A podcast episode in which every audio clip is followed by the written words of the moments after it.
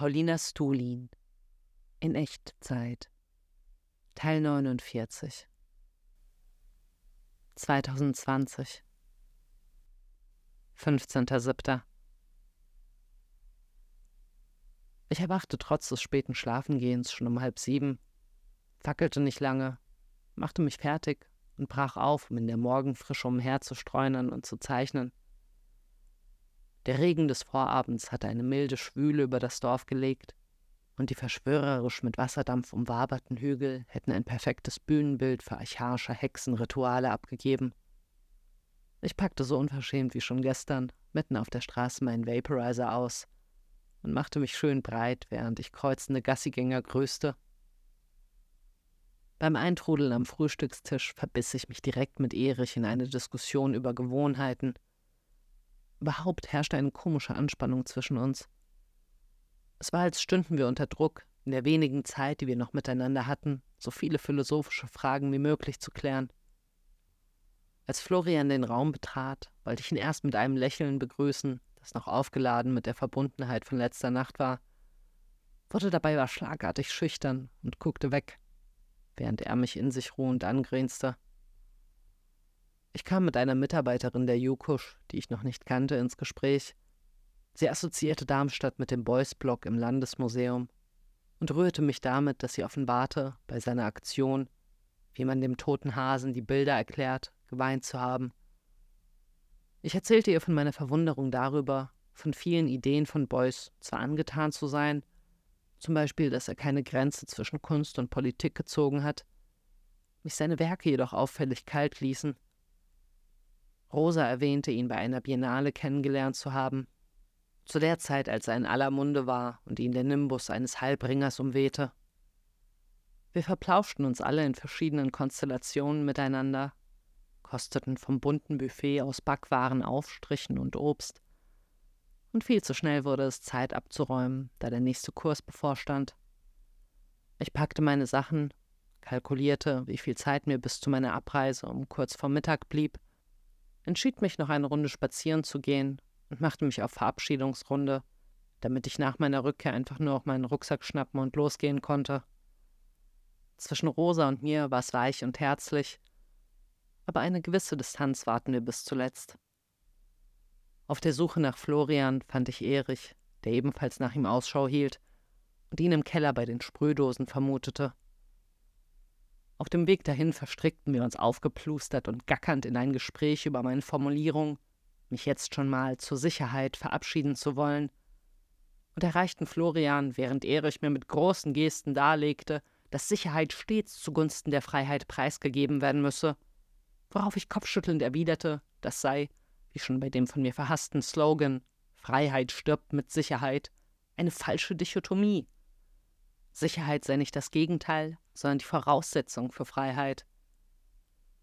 Erich erzählte daraufhin einen Schwank darüber, wie er einmal als Schüler mit nichts außer den Kleidern, die er am Leibe trug, und 20 Mark, in eine fremde Stadt gefahren ist, um sich dort eine Ausstellung anzuschauen, dort das ganze Geld für den Ausstellungskatalog ausgab, daraufhin vor der großen Frage stand, was er essen und wo er übernachten sollte, und ihn diese Erfahrung gelehrt habe, dass Freiheit erst möglich ist, wenn man alle Sicherheit hinter sich lässt. Florian schaute sich unser Geschwafel geduldig und vergnügt an und bedankte sich danach artig für das Theaterstück, das wir ihm ungefragt vorgeführt hatten. Erich schloss mich in die Arme und sauste von dannen. Florian und ich wünschten uns ein bisschen ungelenk und steif alles Gute und drückten uns auch nochmal. Wieder leicht gehemmt und nicht voll und ganz. Ich wand mich noch einmal durch die putzigen Gassen, sog das Bergpanorama in mich auf, versenkte mich zeichnend in den Schleichweg, den ich am ersten Tag entdeckt hatte, und dann war es Zeit zu gehen. Mit der Leichtigkeit, die ich mir erhofft hatte, kehrte ich nur noch einmal kurz in die Jukusch ein, um meinen Rucksack zu holen, ging zum Bahnsteig, wurde mit einer Minute Verspätung aus diesem Kurzfilm abgeholt und an der sich durchs schroffe Gestein windenden Mosel entlang, durch einen traumhaften Nebel aus Erinnerungen und Eindrücken hindurch nach Hause gefahren. 17.07. Welch glorreiche Genugtuung, die Einladung der Academy of Fine Arts Germany abzulehnen, einer von einer BWLerin geführten Privatschule, die auf ihrer Homepage in einem pathetischen Video mit dem Claim Wir sind Kunst wirbt und anbietet, neben dem realistischen Malen und Zeichnen auch zu lehren, Zitat, sich optimal zu präsentieren und zu verkaufen. Ich genoss es richtig gehend zu dem Angebot eines, Zitat, gegenseitigen Kennenlernens und einem Informationsaustausch innerhalb der kreativen Branche zu Chancen und Möglichkeiten, Zitat Ende, zu antworten, Danke für die Einladung, ich habe kein Interesse. 18.07. Mittags mit meinem Vater übers Oberfeld spazieren gewesen. Er nahm den vielen Gesprächsstoff, den ich aus Klotten mitbrachte, dankbar auf, fragte mich über viele Details aus und freute sich für mich, diesen kleinen Tapetenwechsel erlebt zu haben. Bei der Verabschiedung meinte er noch, ich wirke lockerer. Um 18 Uhr mit Mara im Park musizieren gewesen, zum dritten Mal in wöchentlicher Folge, also fast schon ein richtiges Thing, was wir da etablieren. Sie stellte den Vorschlag in den Raum, auch eigene Lieder zu schreiben, dem ich erst mit Skepsis begegnete, da mir sofort Erinnerungen an die Bandzeit vorschwebten, in denen an mir all die Arbeit und Verantwortung kleben geblieben ist. Als ich mich jedoch vorsichtig auf den Gedanken einließ, löste die Vorstellung immer mehr Wohlgefallen in mir aus, und ich sagte zu, es wagen zu wollen. Das Proben fiel dann noch anders als die letzten Male aus. Wir ließen uns viel mehr aufs Improvisieren ein, was natürlich viel herausfordernder, aber dafür auch zufriedenstellender ist als das Nachspielen von Liedern, die es schon gibt. Ich empfinde großes Mitleid für die Situation, in der Mara steckt. Ihre Mutter steht kurz vor dem Tod und vegetiert Wurstbrot essend und Kette rauchend in ihrer Wohnung vor sich hin und wehrt sich vehement gegen einen professionellen Pflegedienst. Mara macht es fertig, dass weder ihre Mutter noch ihr Vater Vorsorge dafür getroffen haben, was mit ihren Körpern nach dem Tod geschieht, und sieht sich zudem der Kritik ihrer Tanten ausgesetzt, die Mara vorwerfen, sich nicht genug um ihre Mutter zu kümmern. Von diesen Vorwürfen zu hören, macht mich rasend.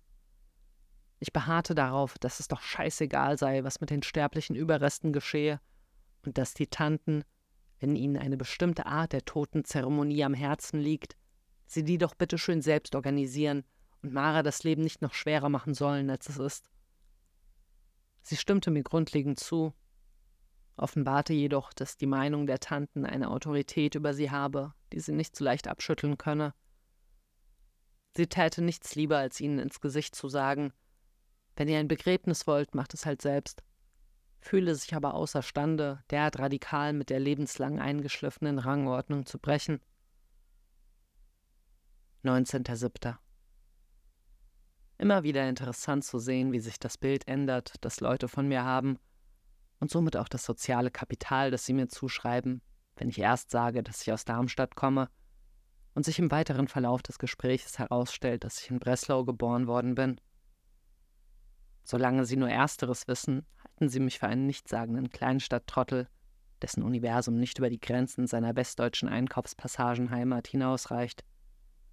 Sobald sie Zweiteres erfahren, werde ich in ihren Augen zu einer aufregenden Kosmopolitin, auch wenn ich betone, in Polen nur mein erstes Lebensjahr verbracht zu haben. Und es wird groß O und A gemacht. Dann bin ich plötzlich eine Frau von Welt, mit der sich gut anzukumpeln ist. 20.07. Stimmt schon, ich bin voll die Entertainerin. Der Diepe Schwatz mit Nahmann vorhin hat mir nochmal einen wichtigen Punkt meiner Motivation, Tagebuch zu schreiben, klargemacht. Es ist ein Ventil für mein immenses Mitteilungsbedürfnis. Dass ich diesen Kanal habe, um das viele Zeug abzuladen, das nach außen drängt, ermöglicht es mir im zwischenmenschlichen Umgang leer genug zu sein, um das, was mein Gegenüber in den Moment bringt, aufzunehmen. Doch es bedarf noch mehr als das regelmäßige Ausscheiden der Belange, die mich sonst verstopfen und daran hindern würden, mich denen von anderen zu öffnen. Das habe ich heute gemerkt. Um so unvoreingenommen wie möglich das aufzunehmen, was mir jemand anderes zu sagen hat, bedarf es zusätzlich der bewussten Entscheidung, aufmerksam zu sein und sich aktiv in die Person hineinzuversetzen. Das habe ich vorhin vergessen und bereue nun, aufgrund dessen mehrere Möglichkeiten versäumt zu haben, tiefer in Namans Welt einzusteigen. Ich glaube, die Renaissance, die mir bevorsteht, wird gewissermaßen spiegelbildlich zu meiner 2017 Revolution verlaufen, aber natürlich nicht rückwärts das gleiche Spiel, sondern auf fortschrittliche Weise entgegengesetzt. Bin mir immer noch sicher, dass das große Thema Ententfremdung lautet. 21.07. Was für ein seltsamer Tag gestern. Schon in den ersten Stunden war klar, dass heute dumpfe Traurigkeit auf dem Programm stand. Anstatt mich jedoch damit abzufinden, lehnte ich mich voller Trotz gegen dieses mein wohl zyklusbedingtes Stimmungstief. Ich erledigte meine Schreibarbeit, näherte mich dem unangenehmen Thema Psychotherapie, indem ich begann, einige Namen von der Liste, die mir mein Hausarzt mitgegeben hatte, zu googeln und machte ein bisschen praktischen Kram, als plötzlich die Idee in mir aufkeimte, heute Pilze zu nehmen. Ich nahm diesen spontanen Impuls unter die Lupe. Es erschien ihr erstmal konterintuitiv, mich gerade aus dieser trägen Stimmung heraus auf diese zuletzt vor fünf Jahren mit Max auf Malta unternommene Reise zu begeben. Andererseits begann es mich auch gerade deshalb zu reizen. Bestärkend kam hinzu, dass gerade allerhand pflichtlose Zeit vor mir lag, was zum Herumschlawinern einlud. Ich war mir jedoch nicht vollkommen sicher, und so begann ich verschiedene Variationen dieser Idee durchzuspielen. Beim Entwerfen der möglichen Szenarien fiel mir ein, dass Julian vor einer Weile Interesse bekundet hatte, zusammen LSD zu nehmen. Also rief ich ihn an und fragte, ob er Bock hätte. Er meinte, er sei gerade nicht so in einer experimentellen Phase, sondern habe es lieber stabil und lehnte ab.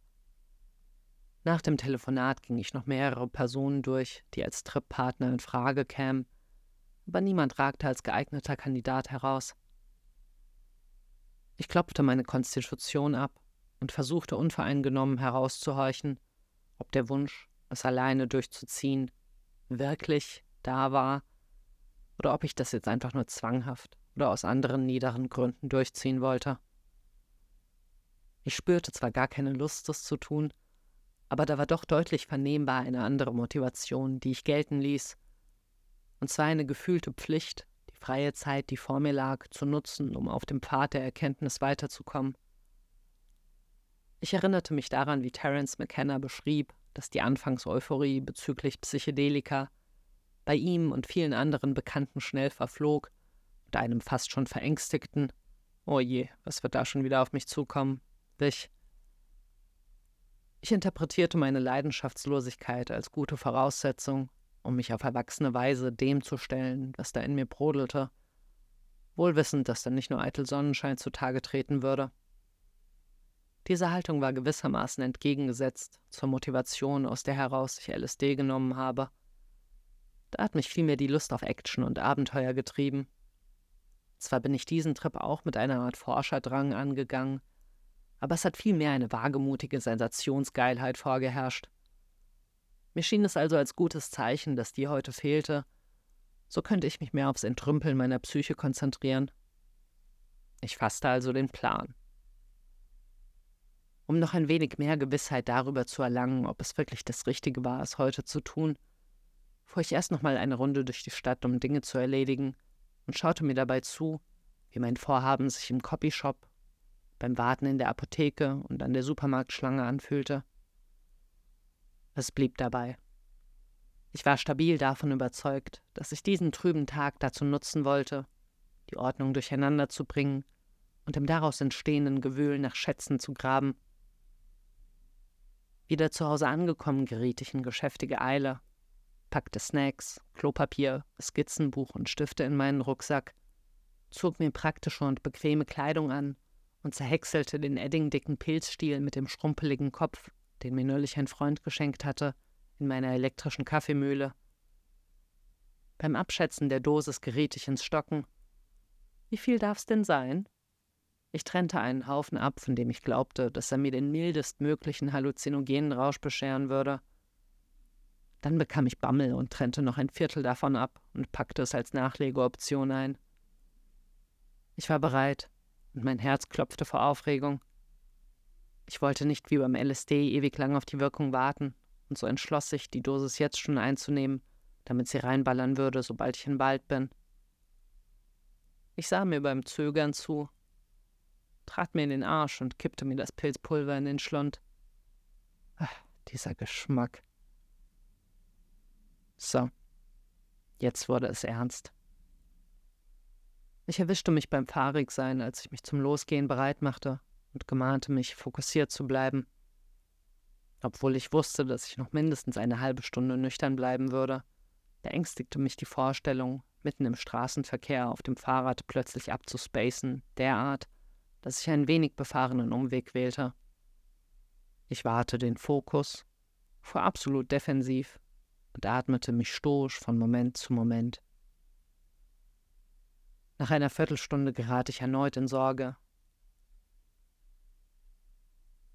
Nach einer Viertelstunde unterwegs sein geriet ich erneut in Sorge, nicht schnell genug in menschenleerer Sicherheit zu sein, um den Anfang des Rausches in würdiger Atmosphäre zu begehen, und so radelte ich von sanfter Hektik gekickt, roboterhaft die steile Fasaneriemauer hoch. Die gleichmäßige Anstrengung löste nach ein paar Minuten ein weitendes Glücksgefühl aus, und als ich durchgeschwitzt die Spitze der Anhöhe erreichte und mich den restlichen Weg zum Oberwaldhaus vorsichtig und entkrampft herunterrollen ließ, durchflutete mich 1a Seelenfrieden.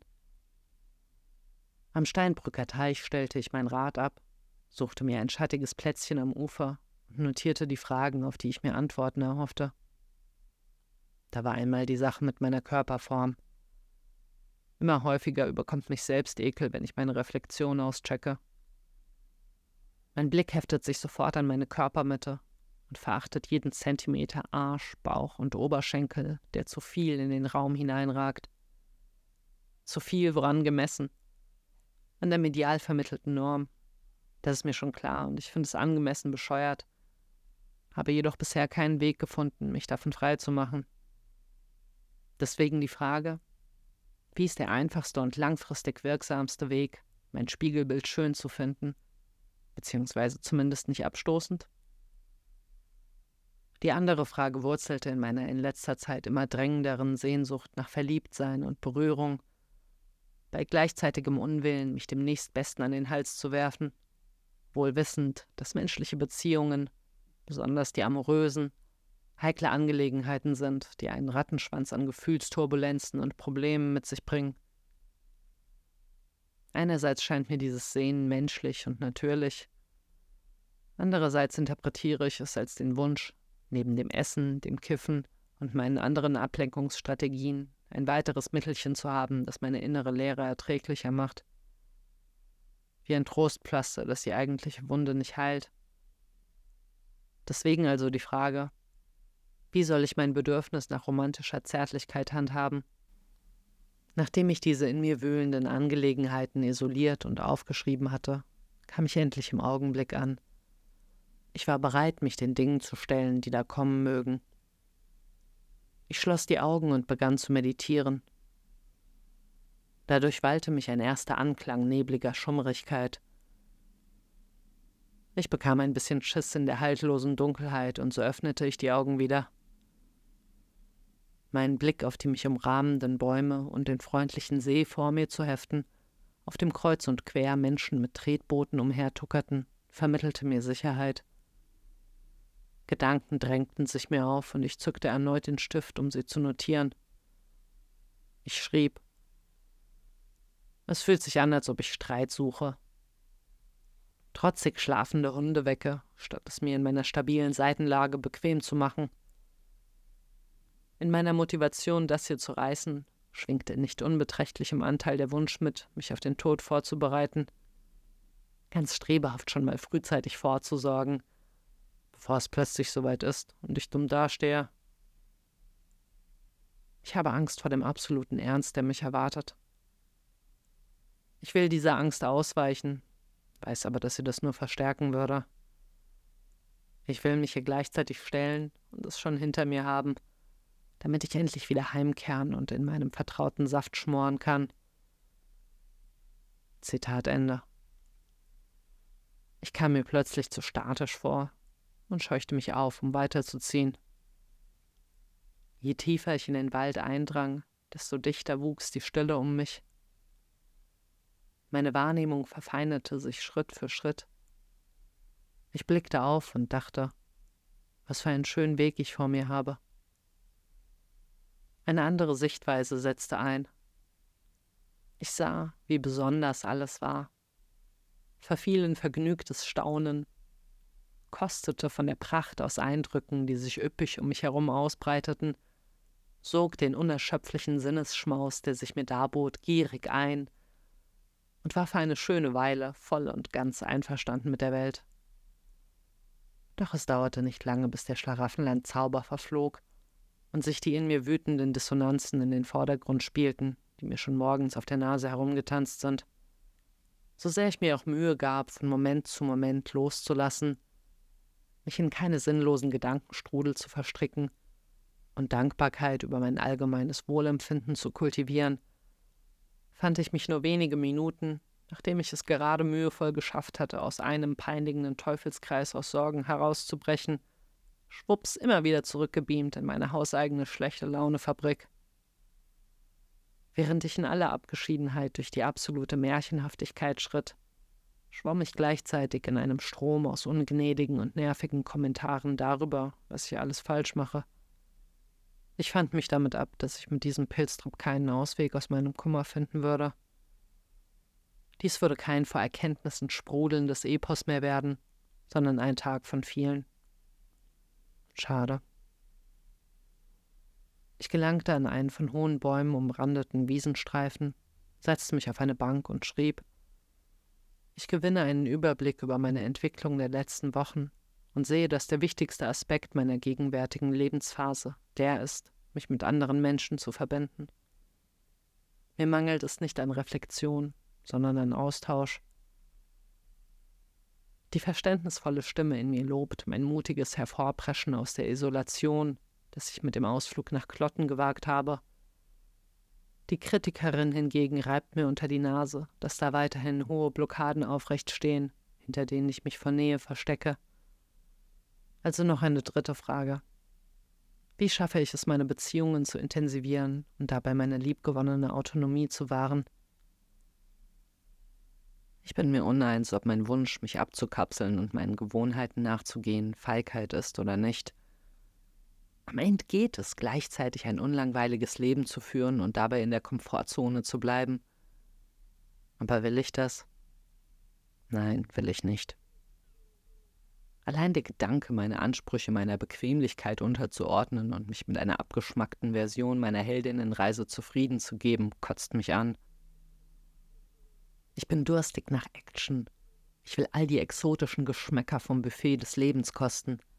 Ich will zu unbekannten Ufern vordringen. Aber ich will's auch gemütlich haben. Ich will, dass es total abgefahren ist und dabei easy peasy. Eine meiner Hauptängste ist, dass ich mich über die Zeit unbemerkt mit faulen Ausreden einlulle. Ich fühle mich verpflichtet, ständig auf der Hut zu sein, um meine eigene Verlogenheit zu entlarven es mir nicht bequem, in einer spießigen Blase fernab der drängenden Probleme unserer Gegenwart einzurichten. Ich will meinen Beitrag leisten, um die Welt zu verbessern. Aber ich habe auch so gar keinen Bock, Märtyrerin zu spielen und meine kostbare Lebenszeit für Tätigkeiten zu opfern, für die ich nicht brenne. Am liebsten würde ich einfach nur den ganzen Tag Kunst konsumieren, Kunst produzieren und essen.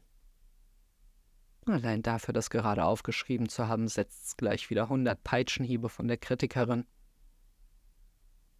Mir ist klar, wie ungesund und letztlich auch unproduktiv diese Getriebenheit ist. Sie versetzt mich in einen Dauerstress, der sich früher oder später in Symptomen niederschlagen wird, die mich wiederum daran hindern werden, meine Energie für gute Zwecke zu verwenden. Es macht mich krank, dass ich mein Glück ständig in einem Zustand suche, der nicht hier und jetzt ist diese ewige Unzufriedenheit zerfrisst mich. Und überhaupt keimt in mir regelmäßig die Ahnung, dass eine meiner wichtigsten Lernaufgaben darin besteht, es mal hinzukriegen, nichts zu tun. Aber sobald ich das nur denke, klingt's schon wieder so billig. Ein Vorwand fürs Faulsein und Fettwerden. Es müsste, damit ich es gelten lasse, ein radikales Nichtstun sein, indem ich mich nicht mit Essen und Co. betäube. Ein Nichtstun, das mir was bringt. Und da wäre ich schon wieder bei meinem Nützlichkeitszwang. Wie viel Kalorien die Pilze wohl hatten? Bezeichnend, wie ich mich nicht mit der Normalität dieses Tages abfinden kann. Mal wieder übertreibe. Eingeschnappt bin, weil die großen Einsichten ausbleiben. Immer dieses Lechzen nach dem Drama mit großer Geste. Alles darunter gilt nicht. Zitat Ende. Der Nachmittag brach an und ich spürte, dass ich den Höhepunkt des Rausches schon hinter mir hatte und wieder Richtung Nüchternheit zusteuerte. Ich machte mich auch physisch auf den Rückweg. Mit einem Mal, als ich mit der Hoffnung, dass heute noch irgendeine abgefahrene Magic passiert, endgültig brach, wurde meine Laune viel leichter. Eine Bürde fiel von mir ab, und ich war froh, mich endlich wieder ganz normal zu verhalten ohne ständig auf der Lauer zu liegen, um die große Erleuchtung über das Leben, das Universum und den ganzen Rest zu erheischen. Mir gefiel die unverstellte Wurstigkeit, mit der ich nun den Weg beschritt, auf dem ich vorhin in zen-mäßiger Überbedachtheit entlang gewandelt bin. Mein Bewusstsein war immer noch ein bisschen schaumig und traumartig, aber irgendwie auch gespitzter und präziser, was mir große Freude beim Radfahren bescherte. Es wurde ein unterhaltsames Spiel, jede Kleinigkeit in der immer neuen Situation wahrzunehmen und mich dabei schwungvoll und vorsichtig durch den Raum zu manövrieren. In Gedenken daran, dass meine aktuelle Hauptaufgabe darin besteht, meine Freundschaften zu pflegen, schaute ich noch bei Naman im Comicladen vorbei und wir schmiedeten den Plan, dass wir uns am Sonntag mit Adrian zu einem Konzert am Bessunger Forst treffen.